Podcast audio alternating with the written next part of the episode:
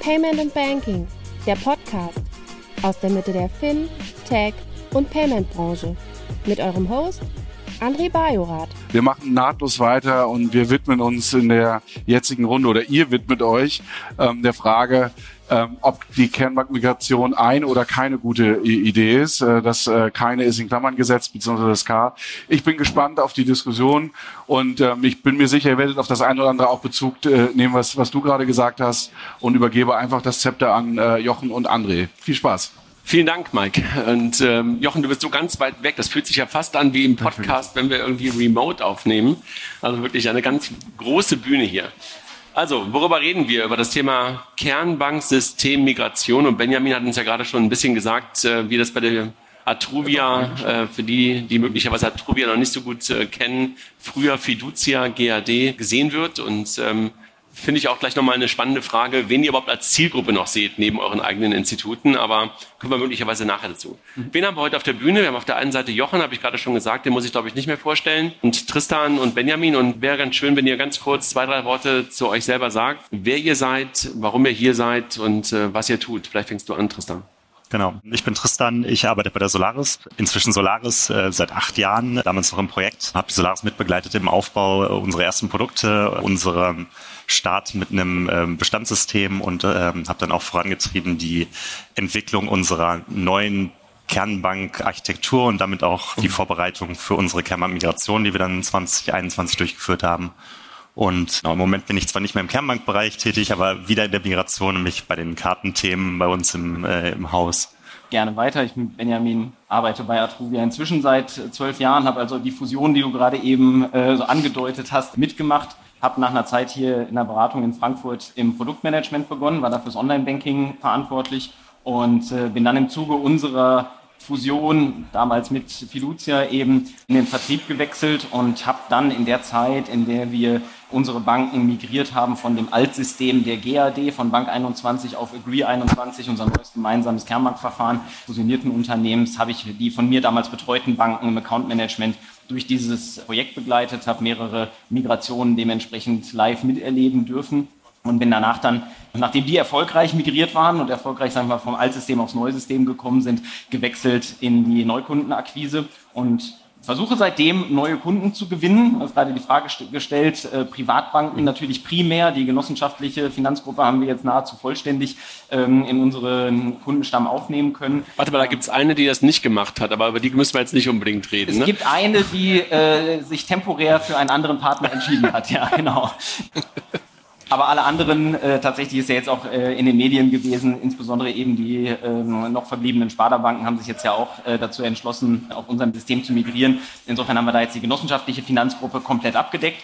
Aber im Privatbankenbereich sehen wir definitiv noch äh, Wachstumspotenzial. Wir haben ganz bewusst die strategische Entscheidung getroffen, dieses Kernbankverfahren eben nicht nur der genossenschaftlichen Finanzgruppe zur Verfügung zu stellen, sondern auch, ich glaube, das kann man offen sagen, zur Gewinnung von Skaleneffekten eben dem Markt zur Verfügung zu stellen. Und wir sehen weiterhin eine große Nachfrage nach dem mhm. System, weil einfach regulatorische Anforderungen immer größer werden bei den Banken und so eine Zentralisierung an der Stelle ist vereinfacht, also alles aus einer Hand zu bekommen und dementsprechend ist das für uns definitiv ein Wachstumsmarkt. Wer ist denn die Zielgruppe für dich? Also der Pitch gerade eben, sind das Privatbanken, die vor der Entscheidung stehen, mache ich ein eigenes Kernbankensystem oder gehe ich dann auf ein Atruvia-System? Ähm, also wer ist, da, wer ist da die Zielgruppe? Ja, also grundsätzlich erstmal Privatbanken, wenn wir Privatbank verstehen als eine Bank in privater Hand, also jetzt im, im, äh, nach dem Drei-Säulen-Modell. Also die Sparkassen haben natürlich ihre eigene IT, die Volks- und Raiffeisenbanken, haben wir gerade darüber gesprochen, sind vollständig bei uns.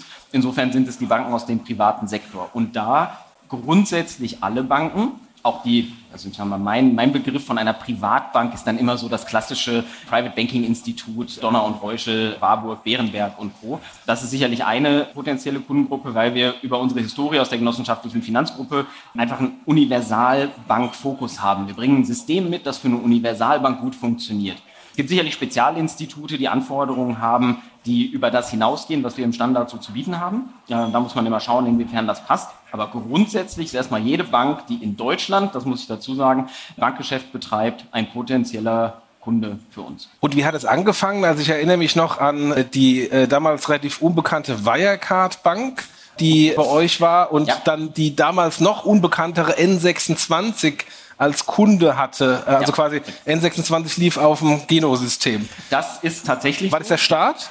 Oder habt ihr das vorher schon gehabt? Nein, das haben wir vorher schon gemacht, äh, okay. wobei Wirecard tatsächlich sehr lange, also die Wirecard Bank, äh, muss man da ja präzise dazu sagen, schon äh, länger unser Kunde war. Wir haben seit Jahrzehnten bereits Privatbanken. Also okay. ähm, unser Team existiert in etwas unterschiedlichen Konstellationen natürlich, aber mit einer Konstante, nämlich unserem Tribe Lead, seit Anfang der 90er Jahre. Seitdem richten wir uns aus auf Privatbanken und migrieren Privatbanken auf Agree 21 oder bauen mit ihnen auch neue Geschäftsmodelle auf. Also zum Beispiel habe ich jetzt eine Bank begleitet, die hier in Frankfurt ansässig ist, eine Direktbank, die neu im deutschen Markt gestartet ist als Niederlassung einer ausländischen Bank, ja. die einfach auf Agree 21 dann ihr okay. Banksystem aufgesetzt hat. Okay.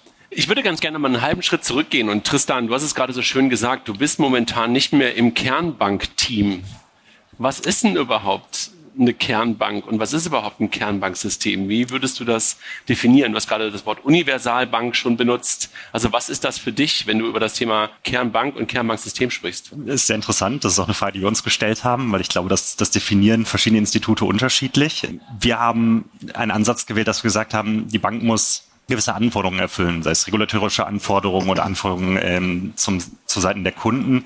Und ähm, das muss nicht notwendigerweise ein System sein. Das ist eher eine Systemlandschaft. Deswegen, wie, wie würde ich Kernbank definieren? Es sind einfach alle Systeme, die notwendig sind, um sowohl die regulatorischen Anforderungen der Bank zu erfüllen, als auch die Kundenanforderungen zu befriedigen. Und da sind wir vielleicht in einer spezielleren Situation als Bank, die auch sehr viele Startups auf der Plattform hat, hat das, äh, das natürlich die klassischen, ich sag mal, Change Request Cycles, die man bei, bei klassischen Providern hat, auf etwas Unverständnis treffen, wenn man mit, mit Startups zusammenarbeitet, die gewohnt sind im wöchentlichen Zyklus. Ich habe ja gerade schon gelernt von Benjamin, dass es bei denen mittlerweile einen Daily-Zyklus gibt, Release-Zyklus.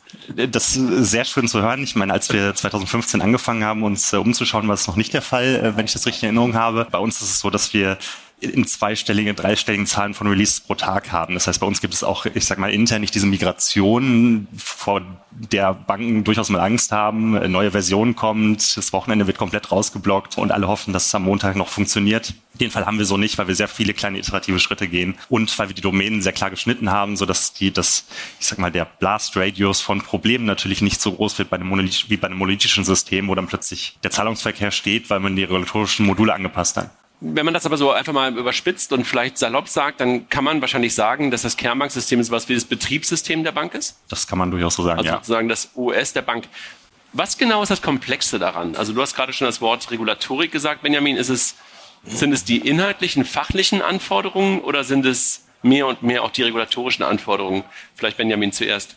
Also ich glaube, es ist beides. Die regulatorischen Anforderungen sorgen einfach dafür, dass das Konsolidieren von Daten aus unterschiedlichen Systemen, wenn ich die selber orchestriere, einfach immer schwieriger wird. Wir haben jetzt eine Bank in der Migration gehabt, die hat zuletzt ihre Bilanz noch mit Excel erstellt. Da sagt die Aufsicht dann, das machst du das letzte Mal. Und äh, wenn ich auf dem Level natürlich meine Systeme orchestrieren und zusammenbringen muss, so ein bisschen Hand am Arm, dann wird das Ganze aus regulatorischer Sicht irgendwann relativ schwierig, weil die Aufsicht das offensichtlich nicht mag und nicht weiter zulassen möchte. Wenn ich selbst in der Lage bin, die Systeme zu orchestrieren, wie jetzt ähm, wie bei Tristan selbst in der Hand habe, auch die, sag ich mal, das IT Know-how habe, dann glaube ich, kann eine Bank eine Menge mit einem selbst zusammengestellten System, also nicht einem Kernbankverfahren, sondern unterschiedlichen Satellitensystemen rund um so einen Kern ganz gut selbst abbilden. Bei uns ist es eben so, kriegst wirklich alles aus einer Hand mit allen Nachteilen, die das, was Standardisierung angeht, möglicherweise mit sich bringt, weil du natürlich nicht jeden Stecker mal eben als Bank selbst umstecken kannst, nicht mal eben schnell für dich customizen kannst, aber dafür hast du halt ein solides System, auf das du dich verlassen kannst. Die Komplexität kommt, glaube ich, insbesondere daher, dass du unterschiedlichste fachliche Systeme hast, die unterschiedliche Dinge in der Bank abdecken müssen, aber am Ende des Tages muss alles wieder in den Kern an so einen Single Point of Truth zusammenkommen und es muss alles ineinander greifen. Und wenn du unterschiedliche Systeme miteinander kombinierst, bleiben Redundanzen da auch einfach nicht aus. Also die, die große Herausforderung steckt, glaube ich, darin, eine Architektur aufzubauen, in der man effizient dieses komplexe Bankgeschäft betreiben kann. Wobei ich das jetzt bei euch so verstehe, dass du sagst, das ist alles zusammen dass es ein großer, großer Monolith ist und äh, dass eine Bank entscheiden kann, ich nehme alles. Also sozusagen das Atruvia Kernbanksystem nehme ich und Tristan, wenn ich dich richtig verstanden habe, sagt ihr, ihr habt es eher sozusagen modular aufgebaut und sagst, du hast sozusagen einen, einen Nukleus und drumherum gibt es Satelliten für, für Systeme und die können ihr möglicherweise auch leichter austauschen. Das ist kein so großer Monolith, kann ich mir das so vorstellen? Genau, und unser Ansatz war immer, dass wir uns nicht in eine Situation begeben wollen, wo wir potenziell eine Riesenmigration vor uns haben und das haben wir damit versucht zu lösen, dass wir, dass wir die Domänen einfach kleiner geschnitten haben und gesagt haben, es gibt ein regulatorisches Reporting-System und das ist erstmal für den deutschen Markt gut. Jetzt sind wir in verschiedene europäische Länder gegangen mit, äh, mit lokalen Filialen. Ähm, da hatten natürlich auch Anforderungen, einfach lokale Regulatorik abzubilden. Und das war für uns verhältnismäßig einfach umzusetzen, weil wir relativ klare Schnittstellen auch zwischen den Systemen definiert haben. Das heißt, nur weil die spanischen Reporting-Anforderungen etwas anders sind und ein anderes System dahinter hängt, heißt es nicht, dass wir nicht die gleichen Schnittstellen benutzen könnten, um die Rohdaten zu sammeln. Und dadurch, dass wir das feingranulare gemacht haben, sind wir, sind, gemacht haben, sind wir auch nicht in die, ich sag mal, organisatorische Komplexität gelaufen, dass es ein System ist, was gemanagt wird und bei Rollouts das ganze System ausgetauscht werden muss. Wenn unser Zahlungsverkehrssystem abgedatet wird, dann hat das mal überhaupt gar nichts mit der regulatorischen Seite zu tun. Ja. Was ist denn dieser heilige Gral an kein Bankensystem? Weil wenn man, wenn man die, die Presse liest, man äh, liest ja von teilweise katastrophalen Kernbanken-Migrationsprojekten. Ich habe mal hier zusammengeschrieben, die Apo-Bank war es äh, lange der Presse, die Haspa, die Helaba, äh, die Deutsche Bank mit der Postbank, mit dem Magellan-Projekt, Sparda-Banken was ist denn da so schlimm dran? Also es ist ja offensichtlich nicht ein einziges Problem einer einzigen Bank, sondern offensichtlich ein größeres Problem, dass auch große namhafte Institute immer daran scheitern. Ich hatte ja gesagt in meinem Vortrag, es betrifft wirklich die gesamte Bank. Und ich glaube, da alle mitzunehmen, auch wenn das so abgedroschen ist, ist eine große Herausforderung. Und je größer die Einheiten werden, desto größer sind natürlich dann auch äh, die politischen Gegebenheiten, über die wir da sprechen und auch die, die Kooperation im Haus, die vielleicht an der Stelle leidet.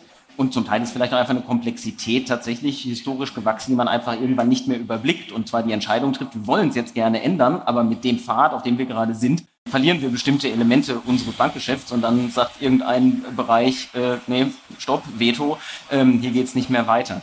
Ich glaube, es ist etwas, was wirklich viel mit der Historie auch der Bank zusammenhängt. Wenn wir jetzt Banken migrieren, die von einem anderen Kernbankenanbieter kommen, der ein einigermaßen standardisiertes System hat. Dann haben wir routinierte Methoden. Wir haben von praktisch allen Fremdsystemen schon mal eine Migration durchgeführt und dementsprechend können wir da auf Erfahrungen, was die Technik angeht, zurückgreifen. Diesen Change-Prozess, der in der Bank stattfindet, den muss man immer noch anders moderieren, aber da haben wir eine gute Basis. Wenn ich jetzt, sage ich ganz offen, würde die Deutsche Bank bei uns anklopfen und sagen, hey, wir würden gerne zu Atruvia migrieren, äh, würde ich auch Schnappatmung bekommen, weil da habe ich größten Respekt vor der Komplexität, die da drin steckt. Und es ist auch wirklich so, obwohl wir jetzt hunderte Migrationen, viel natürlich in-house, aber auch Dutzende im Privatbankenmarkt gemacht haben, jede Migration ist anders. Und auch wenn ich davon spreche, wir haben hier eine Fabrik aufgebaut. Man muss immer wieder ganz genau mit viel Demut hingehen, sich genau angucken, was macht die Bank eigentlich und wie bringe ich die vom heute ins Morgen. Und im Zweifel vielleicht auch frühzeitig entscheiden, das hat halt keinen Sinn. Also wir haben durchaus natürlich Projektansätze, wo wir irgendwann zu einem Punkt kommen, dass wir sagen, das Kernbankverfahren, was wir haben, passt nicht zu eurem Geschäftsmodell. Das wird so nicht funktionieren. Jetzt habt ihr bei der Solaris Bank ja das auch schon geschafft, eine Kernbankenmigration, obwohl ihr natürlich noch relativ jung seid und äh, da noch nicht so viel Legacy aufgebaut habt. Was war denn da anders und was war die Erfahrung von der Kernbankenmigration da bei euch? Ich glaube, anders war, dass wir die wesentlichen Know-how-Träger alle noch an Bord hatten. Das ist, ich würde sagen, es war ein sehr kompliziertes Unterfangen, aber kein komplexes. Wir wussten schon, wie alles ineinander greift und wir, wir hatten eben fünf Jahre Historie zu dem Zeitpunkt ich würde mich auch dafür hüten zu sagen, das lässt sich auf eine deutsche Bank übertragen. Da ist wahrscheinlich das Hauptbuch schon komplizierter als unser Gesamtsystem.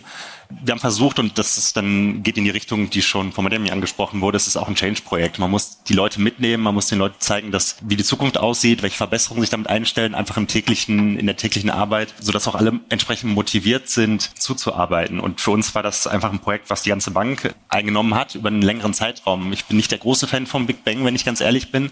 Bei uns war das etwas, was schon ein Jahr vorher angefangen angefangen hat, wo wir angefangen haben, Datenpunkte einfach schon in, in das neue System zu migrieren. Wir haben auch einen iterativen Approach nehmen können, weil wir eben durch unsere Partner segregierte Kundenansprache haben. Das heißt, einige Partner konnten schon auf dem neuen System interagieren, während andere Partner noch auf dem Altsystem waren. Ich glaube, da, da haben wir einfach wir haben es sehr transparent gespielt und wir wurden dann natürlich auch, wir hatten eine Zusatzmotivation, weil die Apo-Bank davor ja in den Medien war und das wollten wir tunlichst äh, für diesen Grund nicht sein. Tristan, wenn du nochmal darüber nachdenkst, also ihr habt ja ganz am Anfang, als ihr gestartet seid, habt ihr ja ganz bewusst einen Provider genommen, wahrscheinlich aus dem Markt und habt es nicht selber gebaut. Ja. Dann habt ihr fünf Jahre danach gesagt, okay, jetzt oder wann auch immer die Entscheidung gefallen ist, wir müssen da an das Thema nochmal ran. Habt ihr euch das Thema so angeguckt, dass ihr überlegt habt, wir gucken auf den Markt und suchen was von der Stange oder war euch klar, eure Anforderungen sind so individuell, das müssen wir selber bauen? Wir haben tatsächlich erstmal angefangen, uns zu überlegen, was so eigentlich unser Einstellungsmerkmal ist im Markt. Also wo können wir eigentlich mit unserer, mit einer potenziellen eigenen Lösung ein, ein besseres Angebot am Markt platzieren? Sei es kosteneffizienter oder flexibler in der, in der Entwicklung von Produkten. Deswegen haben wir nicht alles selbst gebaut. Wir haben ja auch durchaus für gewisse Subdomänen äh, Drittsysteme genutzt. Die Migration selber, ich meine, wir haben dann, wenn wir im Markt geguckt, gibt es eigentlich für die verschiedenen Subdomänen Anbieter, die uns A, im, im, deutschen Markt unterstützen, aber auch perspektivisch, die uns international weitertragen können. Weil es hat uns nicht wirklich geholfen. Wir leben ja von Effizienz in unserem Geschäftsmodell, mehrere Plattformen für mehrere Länder aufzustellen. Wir wollten immer eine Embedded Finance Plattform für Europa sein. Und da sind dann tatsächlich nach und nach die, die Provider, die im Markt waren, rausgefallen als Option. Gerade für den Zahlungsverkehr. Das sieht anders aus für die regulatorischen Systeme. Die wollten wir auf keinen Fall selbst bauen, weil das hat auch keinen Kundennutzen. Äh, da gibt es auch gute Provider am Markt. Wir haben auch ein Kreditnebenbuch, was nicht von uns entwickelt wurde, weil das einfach etwas war, wo wir gesagt haben, da können wir eigentlich im Moment mit, mit unserem Fokus keinen Mehrwert bieten, das selbst zu entwickeln. Also das heißt, ihr habt schon den Markt gescannt und überlegt, okay, gibt es da irgendjemanden, aber ähm, eure Requirements waren in Summe so groß, dass du gesagt hast, da fallen einfach, wie du es gerade beschrieben hast, mehr und mehr die Partner raus. Und deshalb musstet ihr auch im Grunde genommen vor allen Dingen Was war der Kundenmehrwert? Also wenn du davon da, darauf guckst, so Cut-Over, hast du vorhin schon mal den, den, den Begriff benutzt. Ist es so, dass du, ich hatte gerade mit, mit Arnulf kurz darüber gesprochen, Kernbankmigration, sagte er, schönes Thema, aber du fängst an und dann wie 24 Monate später stehst du genau an der gleichen Stelle, wo du 24 Monate vorher warst. Also im Grunde genommen gewinnst du nichts. Also was war der Gewinn für eure Kunden? Jetzt nicht unbedingt, dass du sagst, geiles Projekt und äh, Software gebaut, das ist ja irgendwie auch motivationsmäßig möglicherweise ein Gewinn, aber was haben die Kunden gewonnen? Die Kunden haben erstmal ein sehr viel stabileres System gewonnen, aber auch darüber hinaus einfach ein System, was viel schneller neue Features integrieren kann. Das heißt, wir waren sehr flexibel und das, das haben wir dann 2020 schon mit Vivid Money gezeigt auf unserer Plattform, dass wir sehr viele ich sag mal, unübliche Features für den deutschen Markt sehr kurzfristig ausrollen konnten und unser System entsprechend adaptieren konnten auf die Anforderungen unserer, unserer Kunden unserer Partner. Der Endkunde, es ist immer ganz schön, wenn der Endkunde nicht darüber spricht, dass irgendwas schief geht und das ist dann ähm, und das würde ich dann auch auf die Fachbereiche übertragen. Wir können unsere Plattform einfach sehr viel effizienter betreiben mit unserem eigenen Zahlungsverkehrssystem, weil das Massengeschäft ist, ja. muss man einfach so sagen. Jochen, du lachst. Ich erinnere mich noch an meine ganz frühen Zeiten, als ich noch bei der Kasche Quelle Bank war, Gott hab sie selig. Da war ich Head of Product und da gab es schon zwei Kernbankensystemmigrationen, die gescheitert war. Und wir hatten da irgendwie so ein furchtbares alles Kobol-System. Und ich hatte schon angefangen, so quasi Satelliten in Systeme rund um dieses Kobol-System zu bauen, weil ich eben nicht warten wollte, bis dann irgendwie dann das dritte Mal kein Bankensystem-Migration gemacht wurde, weil ich ja weitergehen wollte mit meinen Produkten. Das ist ja ein, ein Riesenproblem, dass dann die Bank in so einem Migrationsprojekt erstmal steht und man nicht sich dem Wettbewerb und dem Markt orientieren kann, sondern sich erstmal nur mit sich selbst beschäftigt, um dann nach zwei Jahren später festzustellen, ich habe eigentlich nichts gemacht in den letzten zwei Jahren. Gibt es da nicht irgendwie von diesen Extremen auch so Mittelmöglichkeiten zu sagen, ich migriere da mal ein Hintergrundsystem, aber bin trotzdem noch in der Lage, auch im Frontend weiterhin Produkte und Innovationen zu bauen? Also unsere Erfahrung ist, dass es keine gute Idee ist, so einen Parallelbetrieb und hier schon mal ein bisschen was und da schon mal ein bisschen was aufzuziehen, weil du schlussendlich ja immer Zwischenlösungen schaffst. Du brauchst irgendein Provisorium, brauchst nochmal eine zusätzliche Schnittstelle, musst da irgendwas hinflanschen ich mir, so wie bei euch, so wie du es beschrieben hast, wenn du es selbst orchestrierst, selbst im Griff hast, heute schon Schnittstellen hast und die quasi nur umschiftest, dann mag das funktionieren. Aber wenn ich quasi von Monolith 1 zu Monolith 2 wechsle, mit dann jetzt bei uns Plattformen, wir kommen ja gerade weg von diesem Monolithen, aber ähm, ich glaube, ja, gerade in der Vergangenheit war das wirklich dieses, ich ersetze Legacy-System alt durch äh, Legacy-System nicht ganz so alt von einem anderen Anbieter. Dann hast du das Problem, du bastelst die ganze Zeit rum, schaffst irgendwelche Zwischenlösungen, die du dann wieder wegschmeißen kannst. Also das ist einfach an der Stelle ineffizient. Das ergibt keinen Sinn, sorgt nur für zusätzliche Komplexität, kostet Geld, bringt aber in der Zeit auch nicht wirklich wahrscheinlich Mehrwert. Es ist definitiv ein Problem, wenn du auf einem Altsystem bist, dich entscheidest zu migrieren. Das Altsystem wirst du kaum noch weiterentwickeln, äh, wirst auch da nicht mehr investieren wollen, ähm, außer vielleicht die regulatorischen Pflichtumsetzungen, die dann äh, zwingend notwendig sind. Das kann man an der Stelle relativ schlecht wegdiskutieren. Jetzt in unserem Fall hast du dann aber natürlich mit dem Big Bang ab dem Tag einen extremen Sprung, weil du dann nämlich nicht auf ein System migrierst. Also wir machen heute, äh, einigen wir uns, dass äh, ihr 2025 migriert auf Agree 21, dann migriert ihr ja nicht auf den Stand von heute mit unseren Plattformen, sondern logischerweise von morgen und habt dann entsprechend den technologischen Sprung an der Stelle. Aber diesen Schmerz haben wir tatsächlich auch bei unserer internen Migration der durchmachen müssen, weil natürlich in Bank 21 über Jahre nicht mehr investiert wurde und gerade die letzten Banken, die dann migriert sind, schon viel Stillstand aushalten mussten, um dann einen großen Technologiesprung zu machen, weil die letzten Banken, die das alte System verlassen haben, die sind direkt auf die Omnikanal-Plattform migriert und die hatten natürlich plötzlich die schöne neue Welt. Also ich versuche dann immer ein bisschen vom Ende her zu denken und sagen, dafür lohnt es sich, es so zu machen. Wie lange sträubt man sich den, diesen Schritt zu gehen. Also angefangen von, ich muss dann halt zwei Jahre mal nichts machen äh, am Frontend und für die Kunden, bis hin zu, ich lese aus der Presse, wie das irgendwie schiefgehen kann. Für uns ist es natürlich ein bisschen schwer zu beurteilen, wie lange sich Banken sträuben, weil wenn sie mit uns sprechen, sie meistens den ersten Schritt schon gemacht haben, also den grundsätzlichen inneren Schweinehund überwunden haben, sich mal mit dem Thema auseinanderzusetzen, es jetzt wirklich anzugehen. Aber wir haben durchaus Banken, mit denen wir seit mehr als zehn Jahren über das Thema gesprochen haben und jetzt erst dahin kommen, es tatsächlich umzusetzen. Insofern, das kann schon ein sehr langer Prozess sein. Äh, manchmal dauert es so lange, bis der Schmerz so groß ist oder auch Sollbruchstellen entstehen wie gesagt, wir haben eine interne Migration gehabt. Jede meiner Banken, die ich betreut habe, hat natürlich die Gelegenheit genutzt, als klar war, sie muss mit uns migrieren. Das Migrationsprojekt hat die zwar in dem Sinne nichts gekostet, weil wir das kostenfrei für sie durchgeführt haben, aber auf Bankseite entstehen natürlich Aufwände, ganz klar. Wir haben mit so einem gewissen Teil kompensiert, aber man muss sich in dem Moment überlegen, schon den Eigentümern gegenüber, nutzen wir das als Sollbruchstelle, gucken wir uns mal den Markt an, migrieren wir woanders hin. Mit einer Ausnahme, über die wir gerade gesprochen haben, die Bank in München, nicht die in Düsseldorf, haben sich alle Banken in diesem Prozess dann entschieden, bewusst entschieden, bei uns zu bleiben. Und wir erleben jetzt gerade am Markt, dass andere Anbieter auch in diese Sollbruchstellen kommen, weil wir auch sagen, wir kommen mit unserer alten IT-Architektur eigentlich nicht mehr weiter. Wir haben da Legacy-Systeme, wir müssen auch auf Plattformen umstellen. Wir zwingen in Anführungsstrichen unsere Kunden in eine Migration und dann entsteht eine Sollbruchstelle, wo du dich nicht mehr sträuben kannst. Dann ja. musst du in die Migration und dann überlegst du dir, okay, mache ich mit meinem bestehenden Partner oder gehe ich in ein Ausschreibungsverfahren und guck mal, was der Markt noch so hergibt. Und wie lange habt ihr euch bei der Solaris Bank gesträubt? Habt ihr euch gesträubt? Nee, wir haben uns eigentlich gar nicht gesträubt. Ich, ähm, ich finde es auch gefährlich, wenn man, wenn man das einfach, ich sag mal, den Kopf in den Sand steckt, wenn man, wenn man Angst hat davor, ähm, eine Migration durchzuführen oder irgendwas zu ändern. Wir hatten ja immer diese DNA, dass wir, dass wir von dieser Veränderung gelebt haben und unsere Plattform kontinuierlich weiter aufgebaut haben über die Jahre. Ich meine, wir haben ja relativ klein angefangen, 2015, kann ich mich daran erinnern, mit 10, 15 Leuten. Natürlich ist da nicht die Kapazität, um alles selbst zu machen, aber wir haben halt kontinuierlich weiterentwickelt, haben uns vertikal einfach weiter in die, in die Bankfachlichkeit auch reingebaut. Insofern war es einfach die logische Konsequenz aus den, ich sag mal, geschäftspolitischen Anforderungen der Bank, dass wir das dann verändert haben und, und am Ende dann auch selbst gebaut haben zum Teil aber ich sehe schon, dass klassische Institute, die einfach den Kopf in den Sand gesteckt haben, irgendwann vor dem Problem stehen, dass sie gezwungen sind zu agieren. Und das ist immer eine schlechte Position. Und dann ist man eher in einer reaktiven Position und kann nicht wie ich gestalten. Im Bereich ERP, ne, der, der Vergleich hinkt vielleicht ein bisschen. Da haben wir ja gesehen, dass SAP in den letzten 20, 25, 30 Jahren die Backend-Prozesse so mehr oder weniger bei allen aligned hat, dass irgendwie nahezu alle großen Unternehmen auf dem gleichen System drauf sind. Und da spricht man eigentlich nahezu nur von einem System. Klar macht man irgendwie eine Anpassung. Und du hast gerade gesagt, vor allen Dingen im Zahlungsverkehr habt ihr das ganze Thema selber gebaut. Ist der Zahlungsverkehr so individuell für euch gegenüber anderen, dass man da nicht selber auch solche Standardlösungen nutzen könnte, wie es jetzt eine SAP für ERP war? Ich weiß, SAP gibt es auch für Banking, aber weißt du, gibt es das nicht? Also ist es wirklich so unterschiedlich?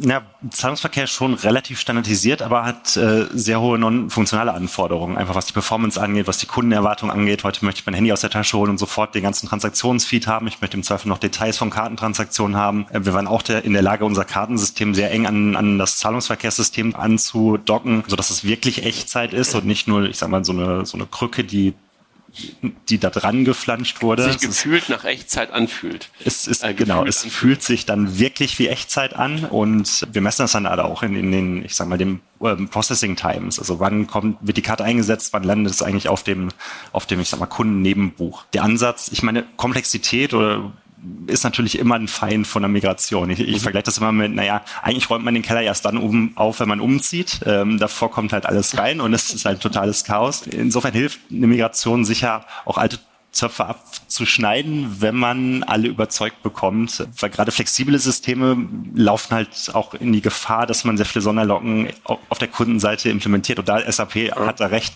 Natürlich ist es einfacher, wenn man einen Standard lebt und nicht äh, jedem Kunden eine Individuallösung anbietet. Also sind die Sonderlocken eigentlich der große, der große Feind der Migration und äh, im Banking sind momentan mehr Sonderlocken drin, als wir sie möglicherweise im ERP-Umfeld sehen? Ich mutmaße, aber die Apo-Bank ist, glaube ich, eine Bank, die mit sehr vielen Sonderlocken lebt. Und das war sicher mutmaße einer der Gründe, warum es so ein kompliziertes Projekt war.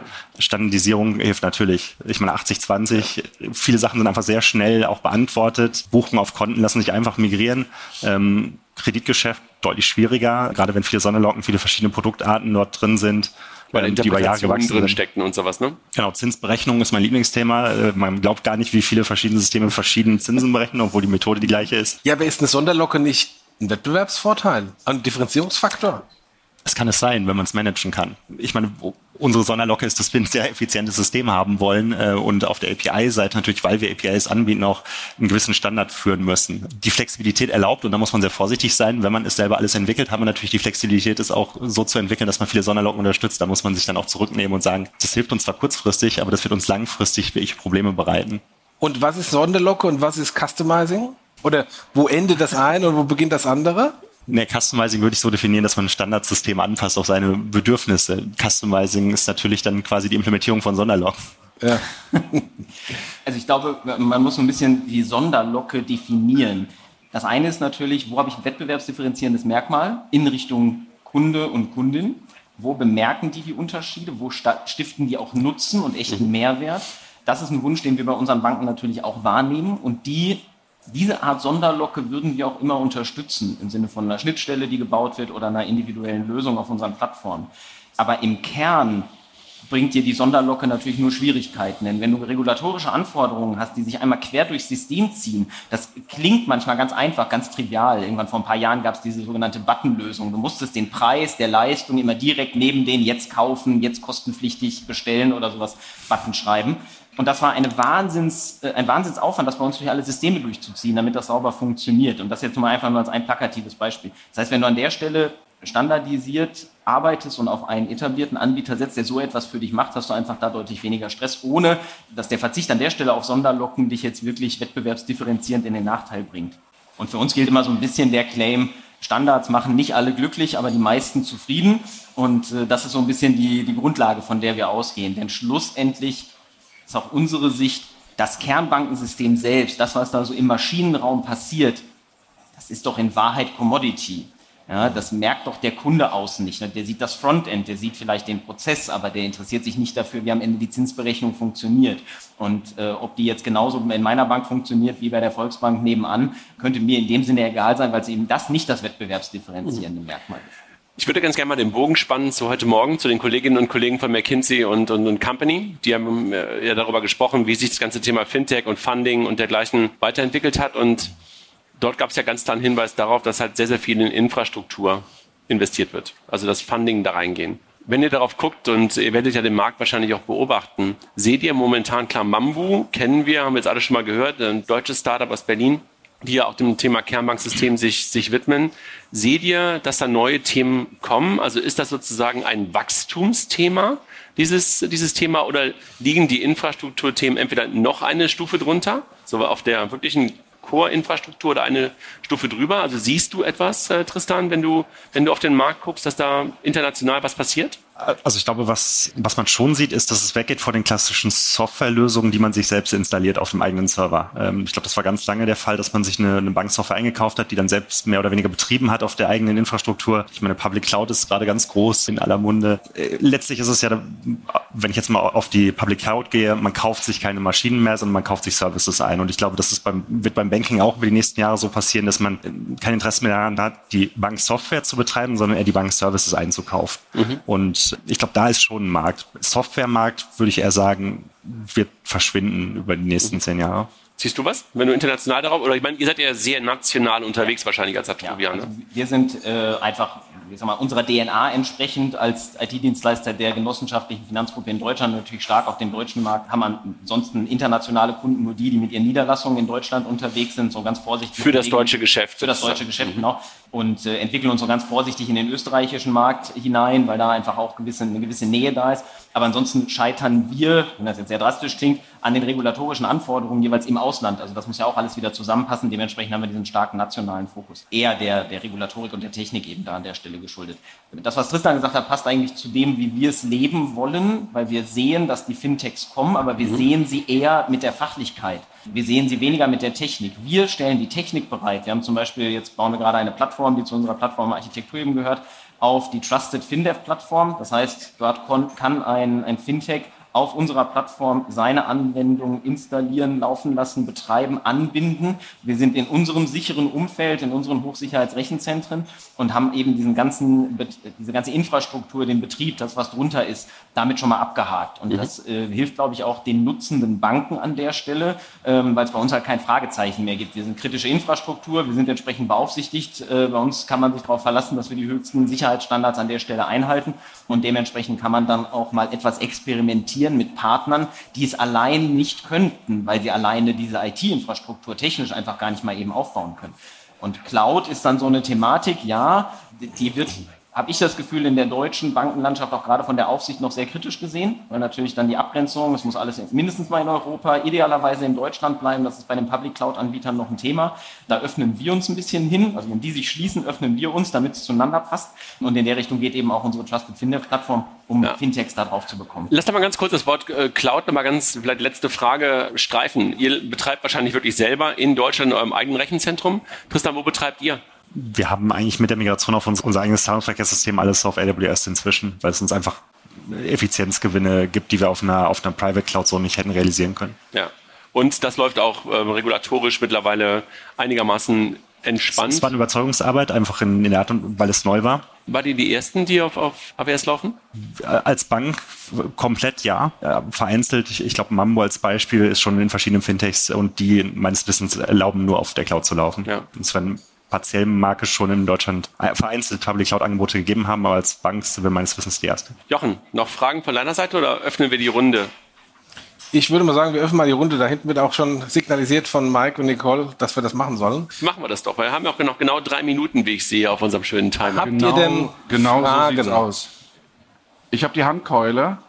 Wir machen das ja so, wenn es keine Fragen gibt, nehmen wir dran. Ja, absolut. du hast, ah, Nicole, sehr schön. Da hinten da noch. Ja, sehr gut. Ja, Frage an Benjamin. Ähm, wir haben ja heute Morgen gehört, Embedded Finance ist das große Geschäftsmodell, wo jetzt Banken sich hinbewegen sollten. Ähm, euer Angebot richtet sich wahrscheinlich im Moment eher so an die klassische Filialbank, die eher dem üblichen Geschäftsmodell folgt. Was würdet ihr Banken sagen, die sagen, äh, wir wollen eigentlich auch in dieses Embedded Finance Geschäft reingehen? Könntet ihr denen was entsprechendes bieten?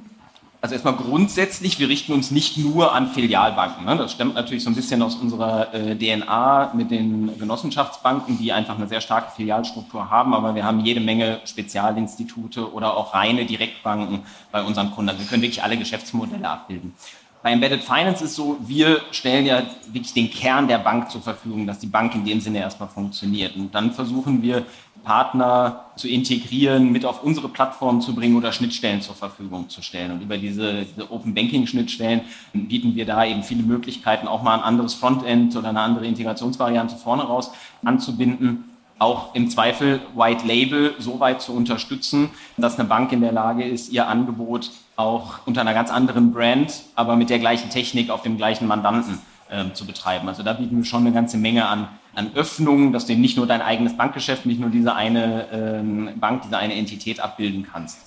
Aber glaube, bei Embedded Finance müsste man noch mal ein bisschen tiefer reingehen, was das dann genau technisch heißt, wie wir das entsprechend unterstützen können. Aber wir öffnen uns an der Stelle sehr stark, sehr bewusst dem Markt, weil das eben auch ja, nachgefragt wird. Ne? Ja, die Frage geht an Benjamin. Benjamin, wenn ihr Privatbanken an Bord nehmt, ne, dann habt ihr ja zum Zeitpunkt, wo ihr sie an Bord nehmt, ein klares Produkt.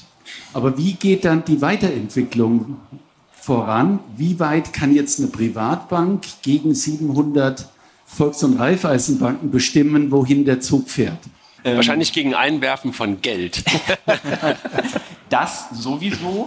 Es ist eine sehr berechtigte Frage schiebe ich mal direkt vorweg. Ist, glaube ich, auch etwas, was viele Banken sehr kritisch sehen, wenn sie über uns nachdenken. Und man sagt, ich bin jetzt eine von 800 und bin gegen diese genossenschaftliche Finanzgruppe unterwegs. Ich würde es eher umdrehen und sagen, man ist mit der genossenschaftlichen Finanzgruppe unterwegs, in der sich sehr viel tut, in der sehr viele Ideen auch entwickelt werden. Und wir haben ein Modell entwickelt bei uns intern, das die Mitarbeit der Banken sehr stark fördert. Ähm, das äh, sind die sogenannten Business Solution Teams. Das heißt, Mitarbeitende aus all unseren Kundenbanken, also auch aus einer Privatbank, können direkt mitarbeiten in den Entwicklungsteams. Zum Teil wirklich direkt mit coden, wenn das entsprechende Know-how da ist. Also wenn ich jetzt in eure Richtung gucke, ihr werdet jetzt Kunde bei uns, ihr hättet sicherlich die Skills, dass wirklich bei uns mitentwickelt wird. Aber bei Banken, die auch einfach nur fachlich sich einbringen wollen, die können dann in diesen Business Solution Teams mitarbeiten. Und da sind die Privatbanken sehr, sehr willkommen, weil die auch sehr stark neue Ansätze einbringen, von denen umgekehrt dann wiederum die genossenschaftliche Finanzgruppe profitiert. Also wir haben insbesondere bei den Direktbanken, also das, was wir heute an, an Neukundenprozessen zum Beispiel haben, die für die Volks- und Raiffeisenbanken zur Verfügung stehen,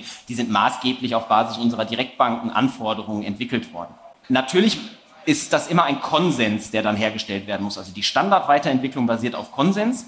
Wenn man sich in Gruppen zusammenfindet, die Privatbanken, die Kirchenbanken, die Sparda-Banken, die PSD-Banken, dann haben die nochmal eigene Einflussmöglichkeiten, auch in Beiratsstrukturen auf unsere Entwicklung Einfluss zu nehmen. Und im Zweifel, wenn man ganz klein und allein ist, gibt es ja eine Möglichkeit, die Nicole gerade genannt hat, gegen Einwurf von Münzen, klassische Auftragsprogrammierung, dann setzen wir Dinge individuell um. Das geht mit Münzen, nicht Scheinen? Ne, ja, viele, viele wir Münzen. nehmen, wir nehmen elektronisches Geld oder Digital Assets oder sowas. Ja, wir, wir werden uns da einig. Aber es gibt auch noch die Möglichkeit, einfach ganz individuell als Bank bei uns in einer Plattform Ideen einzubringen. Und wenn genug Banken dafür voten und sagen, hey, das interessiert uns auch, das ist auch aus unserer Sicht ein Thema, dann setzt sich bei uns natürlich das Produktmanagement, die Product Owner damit auseinander und es bestehen immer gute Chancen, dass das dann auch zum Standard wird. Das hat sich in den letzten Jahren jetzt eigentlich sehr bewährt. Also Tristan, wenn ich jetzt alles so höre von der Atruvia, ne? also eure nächste Migration findet ja dann ganz klar ähm, in das genossenschaftliche in die genossenschaftliche Welt statt, oder? Also spätestens in fünf Jahren. Ich, ich hoffe, dass wir nicht mehr migrieren müssen, weil wir ein System haben, was organisch mitwächst. Am Ende ist immer eine Frage, was das Angebot im Markt bietet. Also ich gehe nicht davon aus, dass wir dahin migrieren, aber wer weiß, was die Zukunft bringt. Die Tür steht auf jeden Fall offen. Aber, aber vielleicht ganz ernsthaft noch zu dem Thema, was wir sehen, was bei uns immer mehr als Nachfrage auch kommt, ist so Banking as a Service Lösung. Wir positionieren uns auch grundsätzlich als Banking as a Service, weil ich sage, Du kannst mit drei, vier Leuten dich in Frankfurt in ein Büro setzen, kriegst von der BaFin die Banklizenz, marschierst zu uns, kannst alles zu uns auslagern und schaffst es mit dem Headcount eine Bank zu betreiben. Insofern sage ich, wir liefern Banking as a Service. Du musst dabei mal die Banklizenz mitbringen. Und ich glaube, da gibt es dann andere äh, Anbieter. Aber jetzt geht's hier gerade in den Kopf. Jetzt wird's gerade Wettbewerb hier. Nee, das, nein, nein, ich will einfach was anderes hinaus. Ist ich super. will auf was anderes hinaus. Und ich glaube, es gibt dann aber eben spezialisierte Anbieter, die genau diesen Markt, den wir eben nicht besetzen können, weil wir selbst die Banklizenz eben an der Ja. Stelle nicht haben und das auch, glaube ich, in der genossenschaftlichen Finanzgruppe nie dürften.